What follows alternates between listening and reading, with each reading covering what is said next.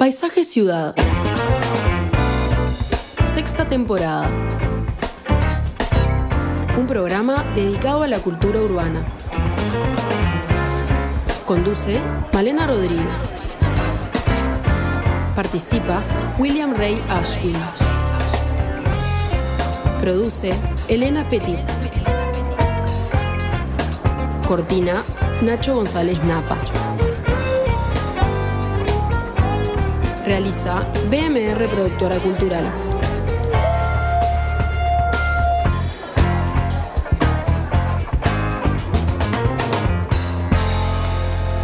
En Radio Mundo. Presenta Parque del Recuerdo para su plan Anticipación. 30% de ahorro en la adquisición de su parcela. Muy buenas tardes a todos, bienvenidos a Paisaje Ciudad.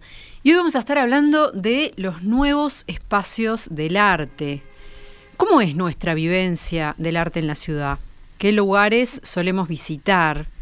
Pero ¿cuáles han sido a lo largo de la historia estos lugares? ¿Cómo se vincula el arte, el patrimonio y la comunidad?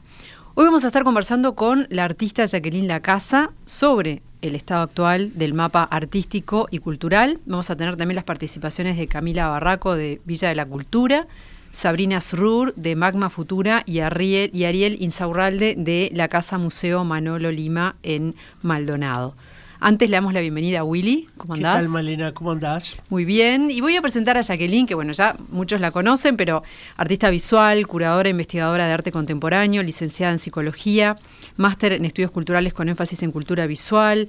Bueno, ella fue directora del Museo Nacional de Artes Visuales entre 2007 y 2009, con muchos proyectos artísticos destacados y escritos sobre arte contemporáneo. Y te damos la bienvenida. ¿Cómo estás? Hola, hola, ¿cómo están? Muchas gracias. Bueno, hoy tenemos un tema este, muy actual, ¿no? Que es esto de cómo, cómo, cómo se vive el arte, cómo se presenta, cómo buscan los artistas eh, mostrar su, sus cosas, sus investigaciones, sus búsquedas. Pero me gustaría ir un poquito más atrás. ¿Cómo se han presentado eh, a lo largo de la historia estos lugares donde se exhibe el arte? Bueno, eh, evidentemente hay un, un, punto de inflexión en el siglo XVIII cuando aparecen en escena los museos. Los museos eh, van a ser eh, aquellos sitios donde por primera vez se van a exponer las colecciones reales que estaban blindadas, que estaban encriptadas, yo diría, en el mundo de la corte y la gente no podía verlo. La ilustración es la que va a abrir los museos, es, está en la base de ese pensamiento. Es como un efecto democratizador. Sí, sin ¿no? duda, sin duda, sin duda, sin duda. A pesar de que muchas veces después, con el pasaje de los años y las décadas, el museo también va a ser un lugar de cuestionamiento, o sea, va a ser eh, quizá por el rol importantísimo que va a tener como institucionalizador y, eh, digamos, actor oficial de un gusto, o de una tendencia, o de un estilo, o de, eh, bueno, o de una tendencia, digamos, más de corte eh, elitista o acotada. O sea que surge, ¿quiénes son los que eh, arman los primeros museos? Los museos se arman básicamente eh, por iniciativas reales. Por ejemplo, el, Museo del Prado surge a iniciativa de Carlos III, el rey ilustrado, digamos, que dice, bueno, quiero llevar parte de las colecciones, abrirlas al público. Este, o sea que hay una, una iniciativa real en Inglaterra lo mismo. Este, y, y bueno, el siglo XVIII es entonces un punto de inflexión. Eh, por supuesto que hay otras instituciones eh, que en alguna medida oficializan el camino del arte, las expresiones más, eh, podríamos decir, más aceptadas por un sector hegemónico. Eh, la iglesia, por ejemplo, es un espacio del arte muy importante en el caso de Europa, en la Europa contrarreformista, la Europa católica, porque la otra Europa, la protestante, tenía era muy refractaria a la producción de las imágenes. Entonces, ahí también, ese es, ese es un, un, nido importantísimo para la producción de nuevas obras, eh, todo el mecenazgo, el mecenazgo papal, este, los reyes también como mecenas, y, y, y, el otro lugar es la corte, pero la diferencia es que la iglesia es un lugar abierto, entonces es un lugar donde la obra puede verse, y además de que juega un rol por aquello de la propaganda fides, la propaganda de la fe. Sí, narrativa, ¿no? Eh, narrativa, narrativa y, y, de, y, de, evangelización, de convencimiento, claro. digamos, del, del, fiel a través de esas imágenes como las que nos pintaba Caravaggio o los grandes artistas eh, de ese tenebrismo mm. del siglo XVII. Luego en algún momento me imagino que el museo como que empieza a este a mostrar otras aristas, ¿no? A no ser tan este, desde el lado de su origen, digamos, desde la realeza, sino como que empieza a ver, no sé en qué momento es que hay como como un quiebre o un, bueno, una oferta diferente, ¿no? Donde es más contestatario, me imagino los museos de arte contemporáneo, no sé cómo es por ahí. Bueno, no sé qué, piensan ustedes, pero hay, hay algo bien interesante que tiene que ver con el recorrido que hace, así sucintamente hablando, eh, que hacen los museos en el mundo durante el siglo XX, entre las guerras, para mí hay algo detonante ahí en cuanto a, a, todo lo que fue el rescate de las obras, el traslado, el refugio de las obras, que quedaron muy marcados porque eran guerras este, en donde vanguardia y retaguardia, para un, un, un concepto que dos conceptos que se usan mucho en, arte también, sobre todo vanguardia, eh, pasaron a ser dispositivos justamente de protección de los acervos más que de exhibición eh, por procesos culturales eh, propios de la corona o de mercaderes que necesitaban bueno, distinción a través del arte. Pierre Bourdieu habla mucho sobre eso, es una vieja obra, pero excelente este, sobre el lugar del buen gusto. Sí, hay que recordar en ese sentido. Entre comillas. De lo que, de lo que vos planteás, efectivamente, lo destructivas que fueron la primera guerra, por ejemplo, la segunda, peor todavía. Pero, eh, claro, el museo es un, un reservorio. Eh, y, y, allí se tendrá que este, cuidar obras, como dice Jacqueline, obras de retaguardia y de vanguardia yo siempre digo que hay un tiempo del museo que el museo juega el papel de un relicario, es decir, de un lugar donde se guardan reliquias. Eh, ya sean esas obras de vanguardia o de retaguardia, pero hay como un lugar para el museo que es el lugar de la preservación. Y esto eh, es importante porque incluso el, una parte importante de los museos, los museos históricos, habían nacido para preservar piezas que se podrían haber perdido. Nuestro museo histórico, por ejemplo, guardando los uniformes de fulano y de mengano, eh, eh, la, las armas, las espadas, ¿no? Es decir, eh, el museo tenía un sentido muy de, de ser el lugar de protección, en ese caso de la nación, pero también podría ser de la pintura o, el arte de vanguardia, o sea que hay, hay algo de, sí, de, de idea de, de, lugar de protección, de cuidado, que el museo adquiere, yo diría, ya hacia el siglo XX. Y hay un reflejo también de la apropiación, ¿no? Sobre todo en el viejo mundo, sí, de otras culturas. Eso en el Museo como... Británico, por ejemplo. Sí. ¿no? O en tantos otros. Eh, pero a mí lo que me interesaba, don, donde quería llegar uh -huh. por esto que traje, si les parece bien, es, es al punto en donde mm, empiezan a aparecer nuevos roles dentro del campo del arte y dentro del museo y eh, sus afines, galerías, o sea, donde empieza a eclosionar un mercado con sus exponentes máximos mundiales, donde acá, claro, se configuró en América Latina desde otro lugar, tiene un lugar político, dictaduras durante los años 70, emergentes en los 70, por ejemplo, pensaba hoy en la Plaza Independencia, donde de Teresa Vila salía a hacer sus performances en, en, las veredas de la patria, ¿no? desde Galería U, que fue como un referente externo a cualquier posición estatal del museo, con Gómez, con Enrique Gómez, a quien tuve el gusto de entrevistar entrevistar varias veces. Entonces, volviendo a los museos, claro, al cambiar estos roles, pensar en el MoMA, cómo se reconfiguró el lugar de ese director, que no me acuerdo ahora el nombre, me van a perdonar, pero que justamente, eh, bueno, hace un cruce con Suiza y genera como un espacio alternativo de exhibiciones eh, donde justamente plantea proyectos externos al museo. Y si bien es sumamente criticado, a la vez abre una brecha para pensar distinto.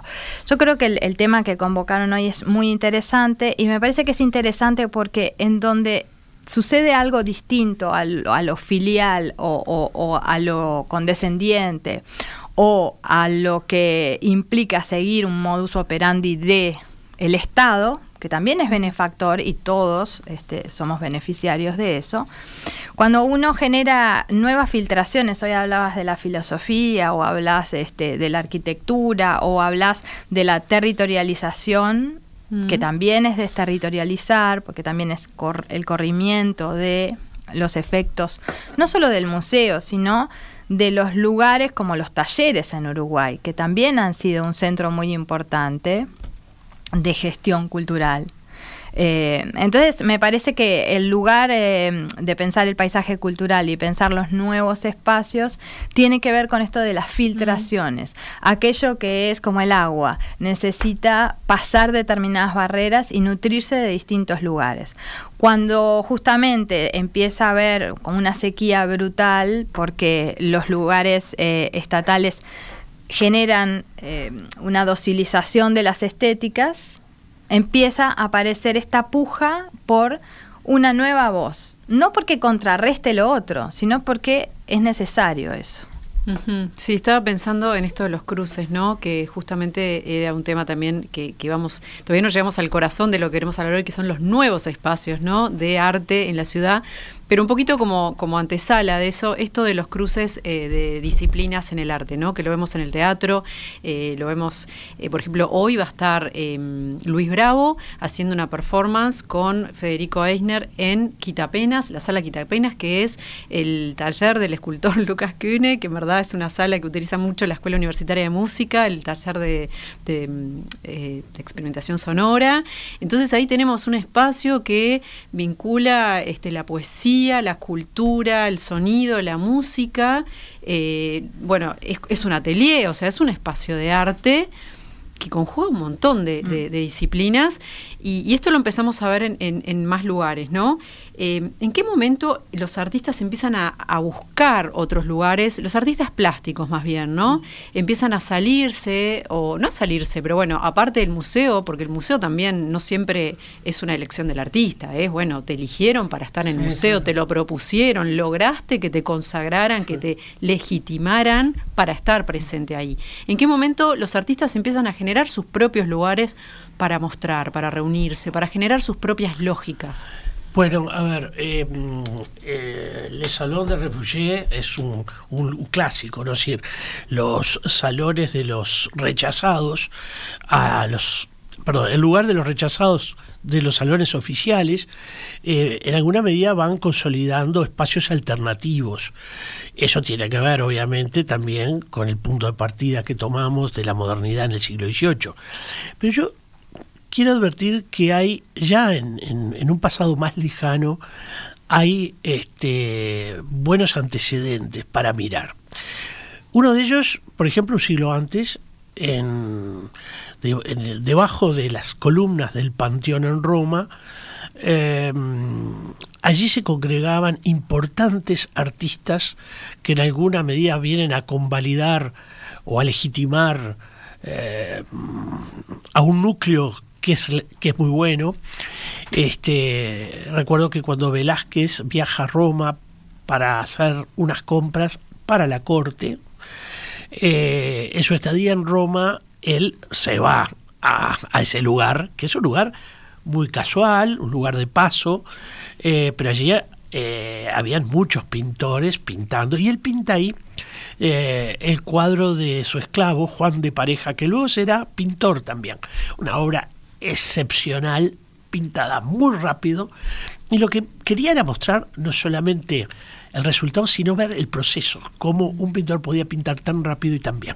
Mm. Entonces, fíjense que ahí el lugar de la legitimación... un tema que en ese momento no era un tema popular. No. era aceptado ese tipo de tema, ¿no? No, Me imagino. podría o- ser aceptado, no era un gran tema pintar a, a su esclavo que posó allí adelante de todos como...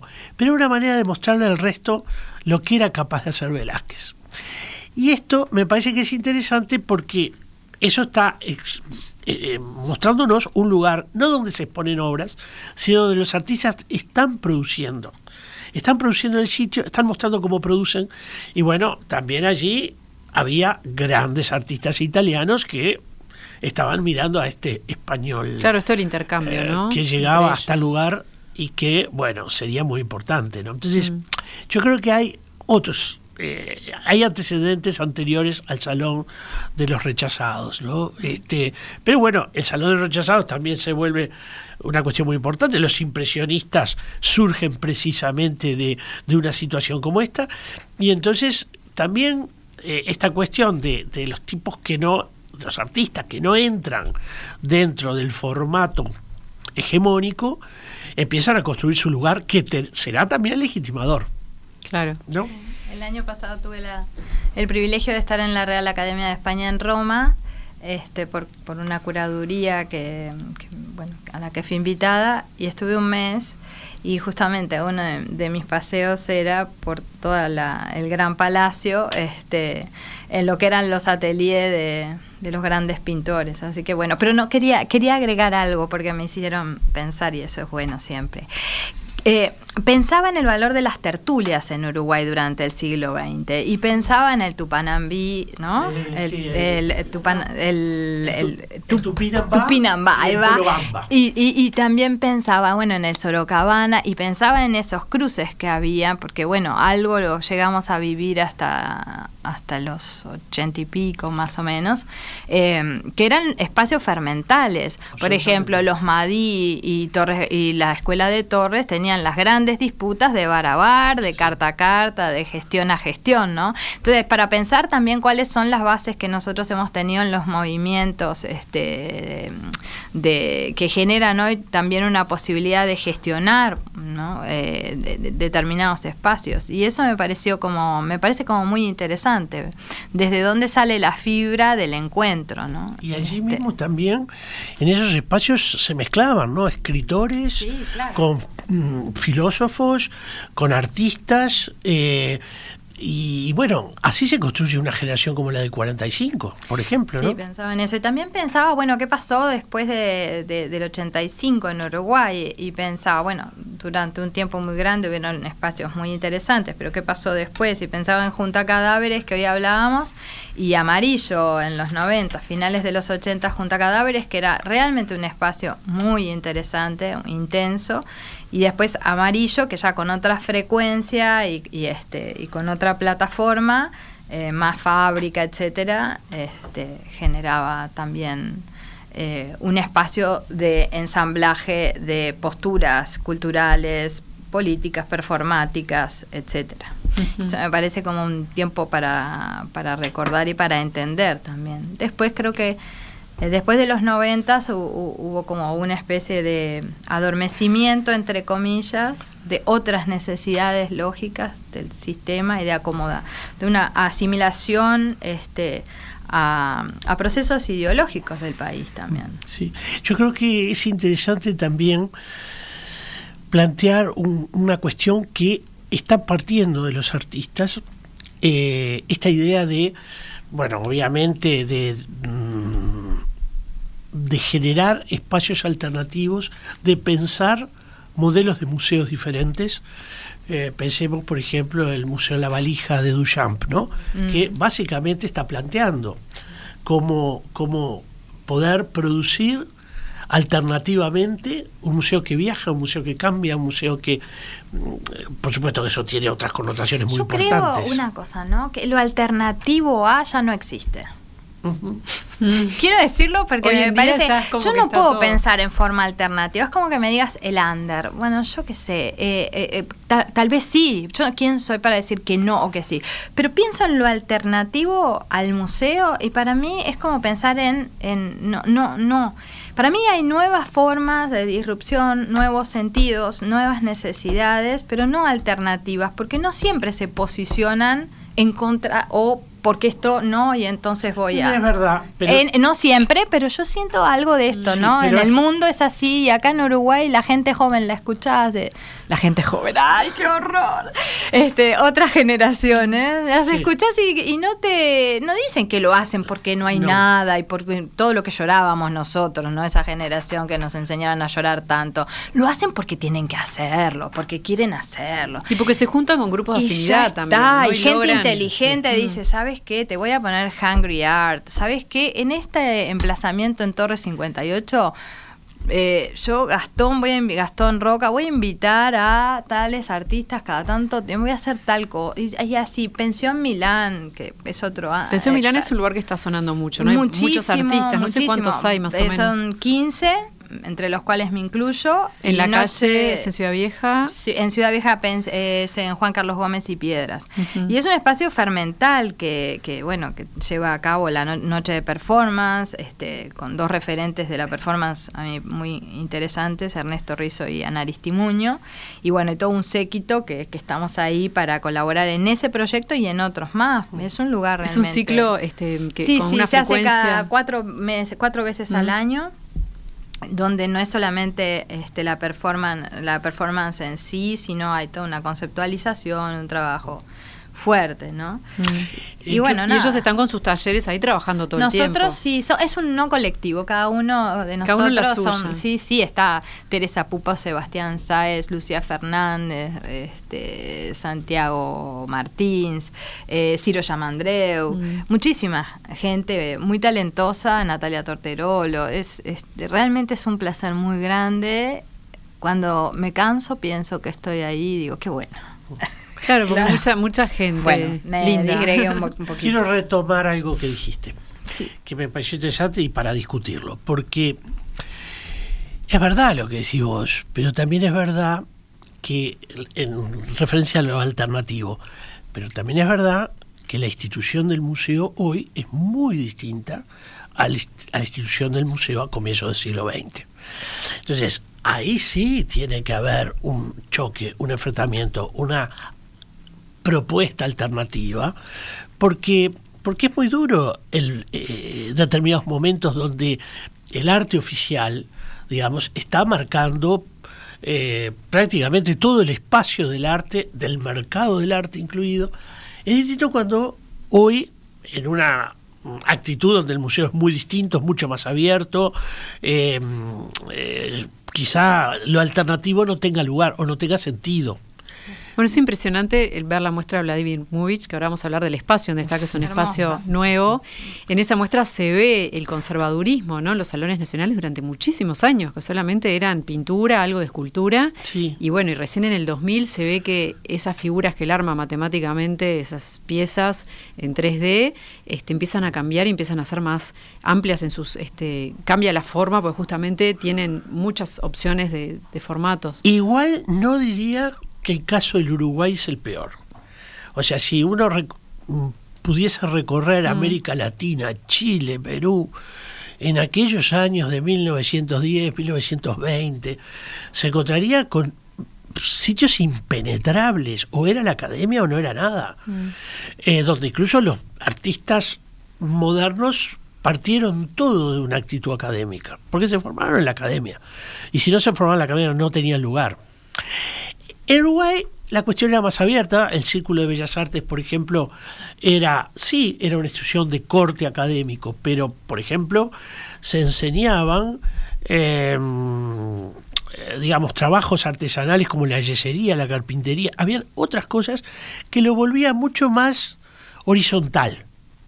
Este, y, creo que rápidamente eh, los artistas del, Círculo de Bellas Artes ingresan en la modernidad, o sea, no, no encuentran eh, la resistencia que que en otros países sí se encontraba. Entonces, yo creo que Uruguay es moderno, por siempre lo digo, la arquitectura pasa igual, pero es más moderno incluso que muchos países europeos, porque la sociedad está muy abierta a consumir moderno. Entonces, no tenía demasiado sentido una actitud digamos de manifiesto, una actitud, ¿verdad?, de, de, esa obra eh, que busca eh, transgredir o que... No, eh, hay un acceso a la modernidad que es bastante aceptable por todos, incluso en términos institucionales. Entonces sí, yo coincido, lo alternativo casi que en Uruguay no existió, pero reconozco que los tiempos han cambiado y que había países donde realmente o se generaban espacio alternativo o no tenían capacidad de exponer. Pero alternativo también puede ser en el sentido de que, de que tiene otro criterio para formarse, ¿no? O sea, eh, cómo se elige a esos artistas que participan, cómo se forman estos otros lugares, ¿no? Entonces es como la, alternativa de no poder estar ahí, bueno, voy a formar mi propio lugar. Pero no creo que siempre sea por eso y menos ahora. Creo que hay decisiones que son contemporáneas, actuales, mejor dicho. Y Sin eso tener que ir en contra de hace, Sí, por ejemplo, pensaba en, en Gustavo Elola, gran pintor, este que, que, tiene su taller ahí en Pensión Milán, o Adriana Rostovsky, que también trabaja en Milán, pero que expuso en ocho y medio, que es un espacio maravilloso que hace tiempo que funciona de Pedro Limni. Y también pensaba en estas cuestiones que... Ese es un espacio bien diferente. Es, hermoso ese lugar. Porque es como una vidriera. Lo había visto una vez, ahora lo volví a ver y me parece como bueno es eh, son esos ese eso ese evento ese evento que te lleva al site específico que te lleva a pensar mm. este porque te llama la atención vas caminando por la calle Pablo de María y de pronto te encontrás mm. con algo que está exhibido ahí de una manera así como una vidriera de arte no este es, es como que llama la atención y hoy hablabas de obrador este, tengo la suerte de, haber escrito un texto para, para Vladimir Múrich y, también ahora va a haber toda una charla, una serie de charlas. El Obrador me pareció un, espacio espectacular, este, pensado a escala. Bueno, pensado por una persona que se dedica justamente al montaje, ¿no? Sí, sí, y mm, proyectado, transitable, con las transparencias que se necesitan para poder apreciar a distinta escala. Creo que es algo fundamental. Capaz que, que sí, capaz que eventualmente hay una alternancia del dispositivo de exhibición, ¿no?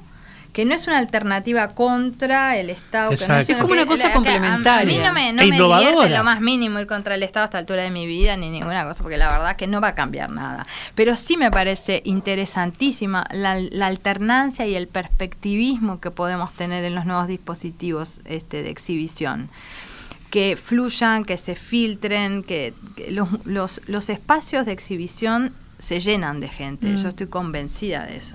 Se llenan de gente. Eh, lo vi en, en los años, en, cuando tuve que hacer el proyecto, cuando hice el proyecto del museo. Lo que pasa que lo que necesita la gente, hoy lo decías, Elena, es una propuesta que que integre a las personas con diferentes niveles de acceso y comprensión, mm. que sea exquisita para todos. Mm. y eso es algo de la inteligencia, no es solamente dinero, es inteligencia. Y bueno, nada, creo que las nuevas generaciones son muy inteligentes. Otra cosa que tiene Obrador y que tienen otros de estos espacios es eh, la la ubicación, ¿no? La ubicación un poco alejada del típico eh, lugar, centro, donde se habitualmente están estos lugares. Eh, Obrador, por ejemplo, está, bueno, más cerca de Nicaragua, Requena y Nicaragua, o sea, es un lugar que, que es un barrio. Y bueno, vamos a hablar un poco también de cómo estos lugares influyen en las dinámicas barriales, en qué barrios hay más de estas iniciativas, todo esto después del corte. Porque no hay distancia que nos separe de nuestros seres queridos. Plan Anticipación de Parque del Recuerdo.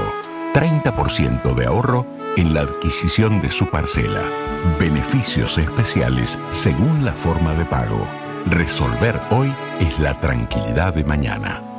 Parque del Recuerdo. 30 años juntos compartiendo memoria. 2709-8241.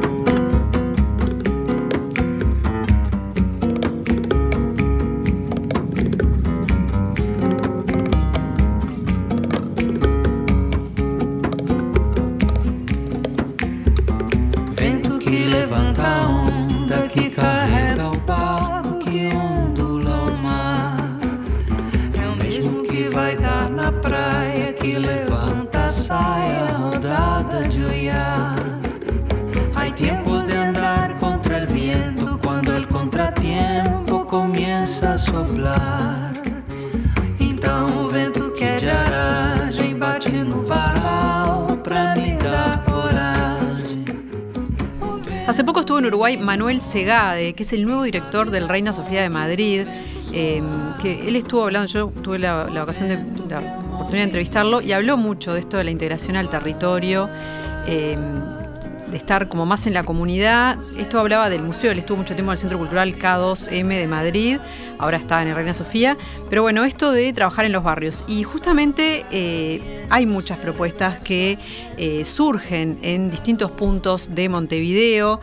Eh, vamos a escuchar ahora a Camila Barraco, que es impulsora y gestora de Villa de la Cultura, allí en una casa antigua, este, que tradicionalmente Villa Valentina, un nuevo espacio autogestionado en el barrio Reducto, del que Camila nos compartía lo siguiente.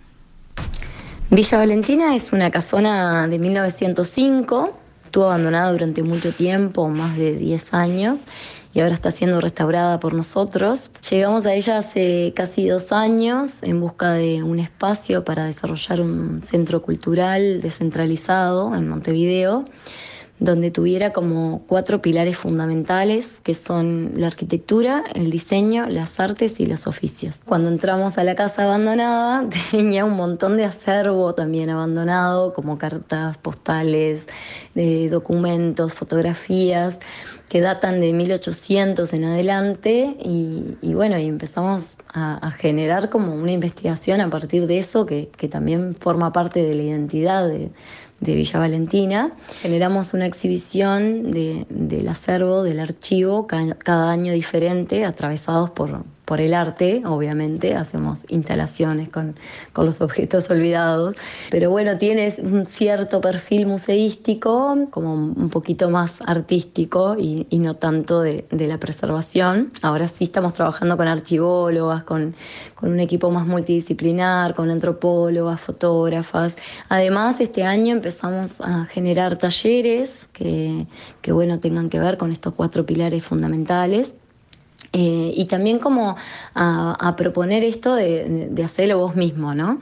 Como poder aprender a hacer las cosas que necesites para tu casa, para tu trabajo, para lo que necesites, atravesados por, por, por este tinte artístico, ¿no? Además, obviamente generamos actividades de, de todo tipo, producciones audiovisuales, este, damos el espacio también para para actividades como, como lanzamientos de disco, conciertos. Bueno, tenemos convocatoria abierta en realidad, entonces eh, cada proyecto como lo trabajamos en conjunto con, con quien se postula.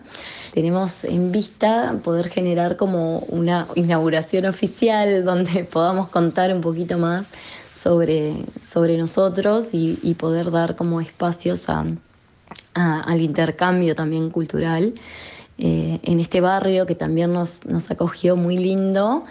Están recontra contentos porque justamente el municipio C no tiene tantos espacios culturales. Felices también de, de la invitación a la radio. Gracias por, por, difundir nuestro proyecto y bueno, por, por ser parte de alguna manera. Esto, bueno, es en Reducto, también está el polo de cine ahí, ¿no? Hay una fuerte sí. impronta cinematográfica en Reducto. Sí. Villa Valentina es una casa magnífica eh, que fue construida en la primera década del siglo XX. Hace mucho tiempo, cuando no existían los celulares con fotografía, con máquina fotográfica in incluida, eh, yo recuerdo que a veces salía de cacería fotográfica para, sobre todo de piezas de arquitectura que me resultaban interesantes, incluso en barrios como el Reducto que estaban muy poco vistos, muy poco visitados. Y recuerdo que allá por la década del 80 vi Casa Valentina y le saqué una foto y la guardé. Que después se las envié a ellos. Eh, la casa estaba tal cual cuando ellos hicieron el, comenzaron el trabajo ahí. Y creo que es una iniciativa muy interesante, primero eh, como iniciativa cultural. También por el cariño con que han eh, digamos, eh, han trabajado la interioridad de esa casa eh, y por supuesto que también para la ciudad, porque efectivamente es un lugar eh, que tiene poco, poca actividad cultural, es una trama muy residencial el sitio, ¿no? Pero eso sí, Villa Valentina tiene una como una imagen muy, muy eh, caracterizada, ¿no? Es una pieza que uno la ve y no se olvida. Eh, bueno, esto me parece interesante porque se juntan todas, el patrimonio, la producción cultural, eh, la revitalización urbana. Es un desafío, ¿no? Este tipo de lugares, eh, por ahí en barrios que uno no suele transitar mucho. eh, primero la difusión, que te llegue la información de las cosas que hay allí. Eh, y luego decir, bueno, voy hasta ahí. Y, y está bueno a veces decir, bueno, y ya aprovecho y hago otra cosa, ¿no? A veces está bueno eso de que, o que te ofrezcan algo que te, que te implique, bueno, me traslado, pero entonces es como un programa ir a ese, a, a ese barrio, a ese lugar, ¿no? Eh, digo, es un desafío para muchos de los lugares que están fuera del circuito, eh, mismo para una presentación de lo que sea, si se te sale mucho de, de lo que haces habitualmente, te cuesta. Eh, digo, haciendo una autocrítica, ¿no? Porque está buenísimo poder salirse del trillo y, y hacer otra cosa, pero es un desafío. Eh, hay después eh, otros lugares interesantes que está bueno tener presentes fuera de Montevideo, por ejemplo, lugares que a veces ni nos enteramos también o que tienen difusión, pero bueno, vaya a saber por qué uno a veces no, no- lo tiene tan presente. Por ejemplo, por ejemplo, la Fundación Manolo Lima en Pinares, en Punta del Este. Esta fundación es eh, realmente este, es la casa donde vivía Manolo Lima. Es una casa muy muy especial, o sea, porque a mí me pareció muy linda, tiene un jardín muy, eh, muy típico este, de la Escuela de Torres, ¿no? Esos jardines que tienen mucha vegetación y árboles y esculturas y, y rincones entrañables. Tiene su taller de cerámica en el fondo, tiene otra casita, eh, bueno, toda la- muchos cuadros adelante, o sea, es un lugar donde se, se presentan libros. Vamos a escuchar lo que, lo que nos cuenta eh, Ariel Insaurralde, que Ariel Insaurralde fue una especie de, de hijo postizo de los, de, los Lima, porque bueno, era muy amigo por la familia y siempre estuvo muy cerca y es un miembro fundador de esta fundación, director de la Casa Museo, y bueno, él nos Un compartía. actor clave. Un actor clave, realmente. Nos compartía lo siguiente. Manuel Vicente Lima, más conocido como Manolo Lima, nació en el 1919 en San Miguel, Rocha, y falleció en 1990 en Maldonado. Discípulo directo de Joaquín Torres García entre los años 40 y 45, Manuel es conocido por sus dibujos, retratos y desnudos, pero mucho menos conocida es su serie de los fantasmas, que como Goya en sus pinturas negras, Manolo en sus fantasmas plasma su visión de la condición humana. La Fundación Manolo Lima fue creada en el 2010 para preservar y difundir su obra, incluyendo su casa, País de Pinares, una joya arquitectónica diseñada y construida por él mismo, donde se ven expuestas en los muros su colección, que hace de este espacio un bien cultural de excepcional relevancia. Desde noviembre del 2020, la Fundación ofrece talleres, encuentros culturales y visitas guiadas. Manolo deja tres aportes relevantes a la cultura nacional la creación del taller Maldonado en 1974, donde forma gratuitamente a jóvenes, como él lo aprendió en el taller de Torres García.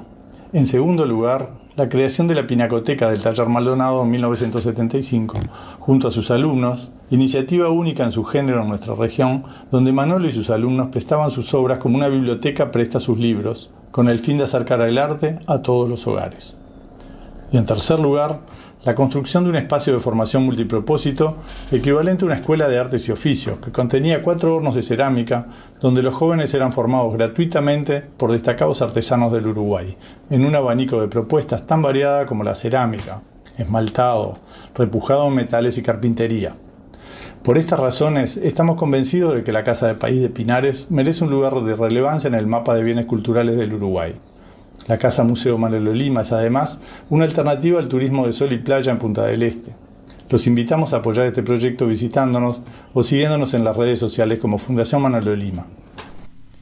Bueno, ellos tienen, también, este, no sé si sigue funcionando, pero tienen un sistema de préstamo de obras eh, muy, muy fuerte, ¿no? Eh, de obras artísticas, este, como una biblioteca de obras, no sé.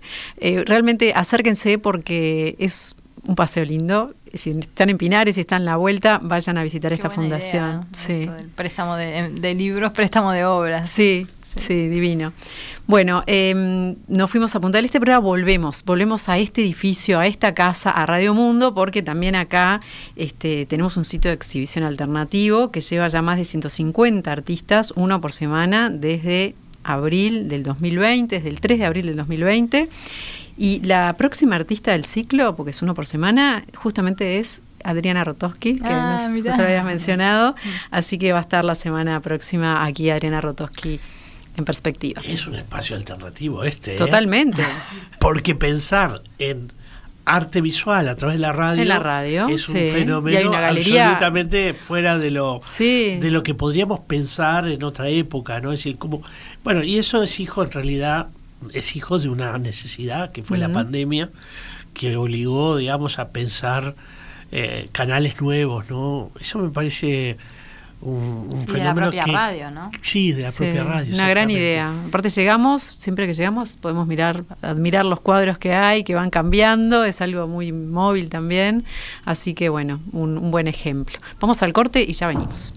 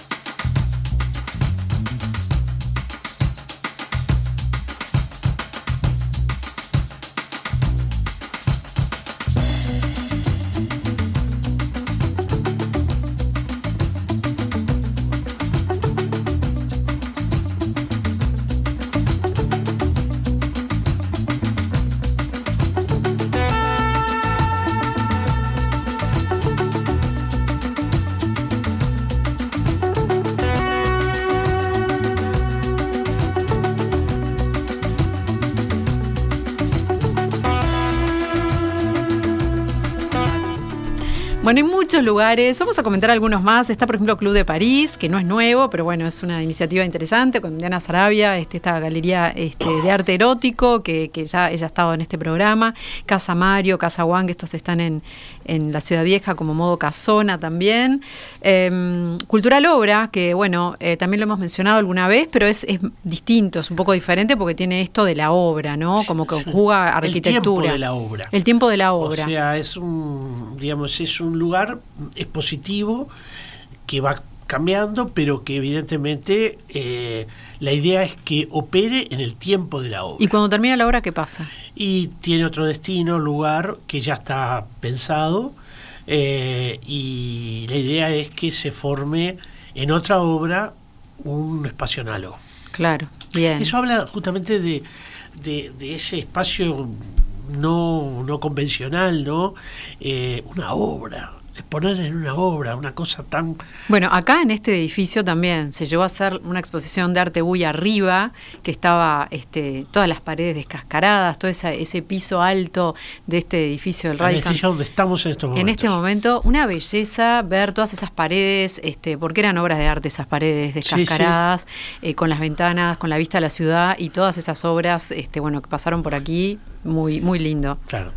Em, bueno, otras, em, otras opciones son, por ejemplo, em, tenemos Magma Futura, que bueno, eh, está siendo dirigido en este momento el proyecto por Sabrina Surrur, que es fotógrafa, este, dirige el proyecto de arte, diseño y tecnología. Y este lugar abrió las puertas en julio de 2022 en el barrio del Cordón. Ella nos contaba lo siguiente.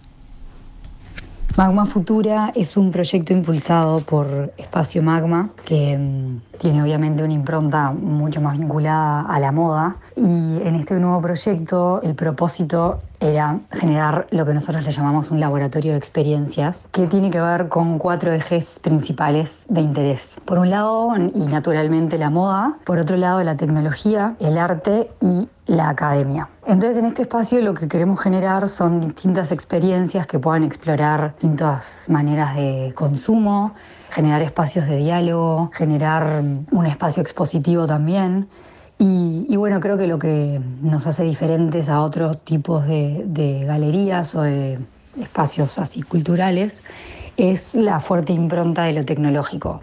La sala está montada como nosotros le llamamos la nave, es una, un espacio inmersivo, una sala inmersiva eh, donde invitamos a, a artistas digitales y también, por ejemplo, el año pasado como que nuestro foco estaba más puesto en explorar las temáticas de metaverso o de NFTs y como buen laboratorio de experiencia todo se va transformando y este año eh, nos concentramos más en lo que es la inteligencia artificial, también la generación de experiencias novedosas. Por ejemplo, tuvimos una cena inmersiva donde había una cena de cinco pasos acompañada por visuales y, los sonoros, siempre con una fuerte impronta de, generar contenidos de calidad. Y también, por otro lado, la idea de, de posicionarnos eh, en un punto de la ciudad que no fuera un, dentro del circuito comercial, vamos a decir, hace como que la marca Magma también esté presente en otros espacios y, y, vincularse con otro tipo de público, que era un poco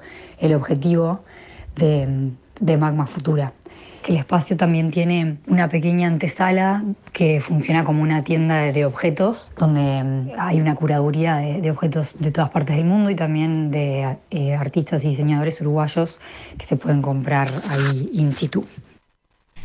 Hoy mencionaba a Manuel Segade, este curador español, que bueno, que, que, hace más énfasis en lo social, porque el arte siempre también tiene una función que va más allá de, la, mera búsqueda estética o la búsqueda, este, es algo transformador, ¿no? En las personas, en los grupos, y, cómo, cómo puede llegar a este hacer de importante, digamos, un, lugar eh, desde el punto de vista estratégico para poder facilitar este tipo de intercambios, de, de acercamiento, de herramientas para poder transformar una sociedad.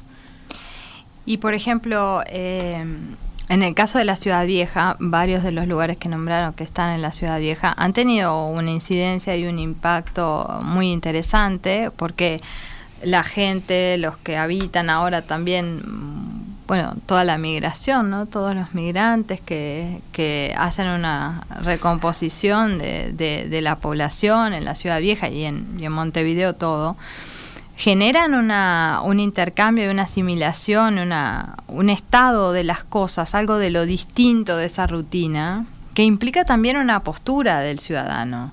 Crea una condición hasta pedagógica de, de, de, del habitante en la población, una, una desterritorialización, o bueno, saca el sentido de ese territorio puesto en ese lugar común, museo, galería, todo lo que hablamos hoy, para llevarlo al lugar de la autogestión y la autogestión implica una inserción de las dos partes, ¿no? Mm.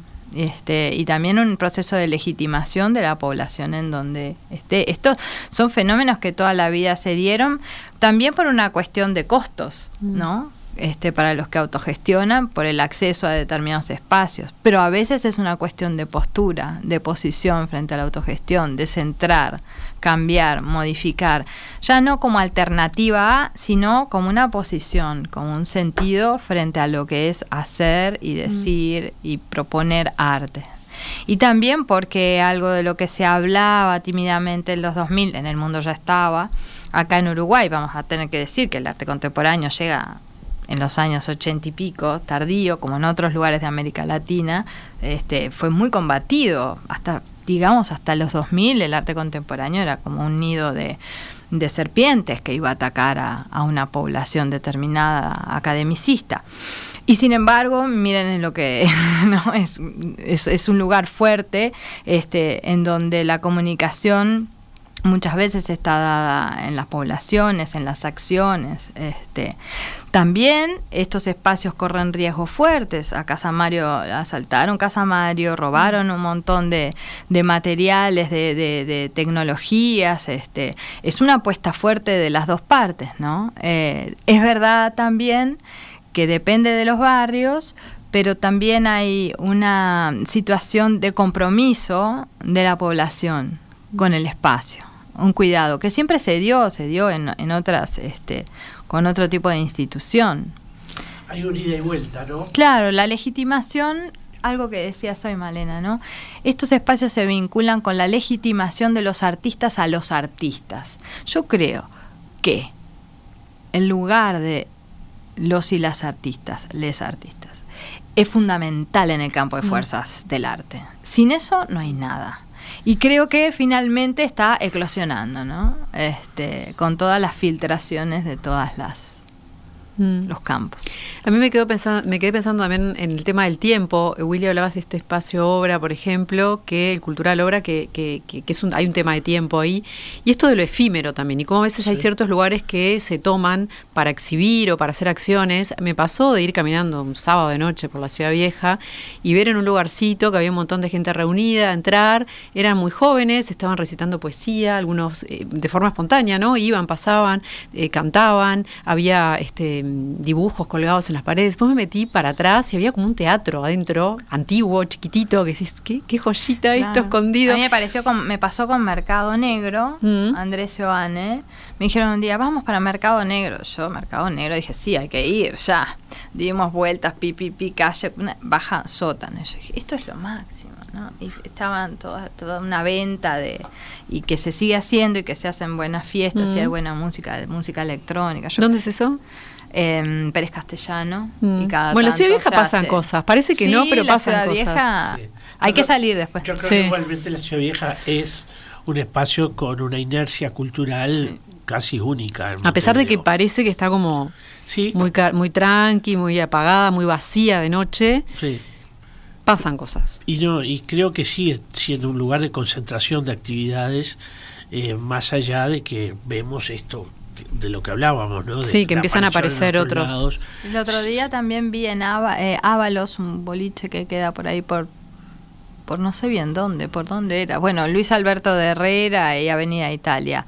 Eh, es una cervecería y en la parte, en la trastienda eh, de colonizarte, un monólogo este, que, que se hacía eh, sobre bueno la desmaterialización del cuerpo, la publicidad, el impacto, etcétera. Pero era bastante como digamos, era totalmente autogestionado y fuera de determinados circuitos. Entonces, este, también si ves la composición, la gente ya no está saliendo por una cuestión de o de seguridad o de comodidad o de lo que sea, o porque en el mundo también se da así, se queda muy en su barrio y gestiona ahí mismo, todo cerquita. No sé si es efecto de la pandemia, yo no tengo idea, porque ahora le echamos toda la pandemia, pero, mm, pero bueno, hay algo de que suceda en mi barrio, suceda en mi zona, este, sea cual sea, ¿no? Bueno, Sí. no sé.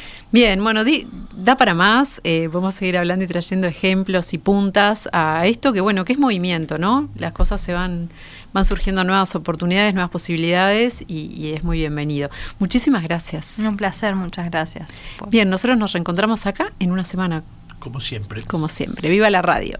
Viva. Paisaje Ciudad. Sexta temporada. Un programa dedicado a la cultura urbana. Conduce Malena Rodríguez. Participa William Ray Ashfield. Produce Elena Petit. Cortina Nacho González Napa. Realiza BMR Productora Cultural.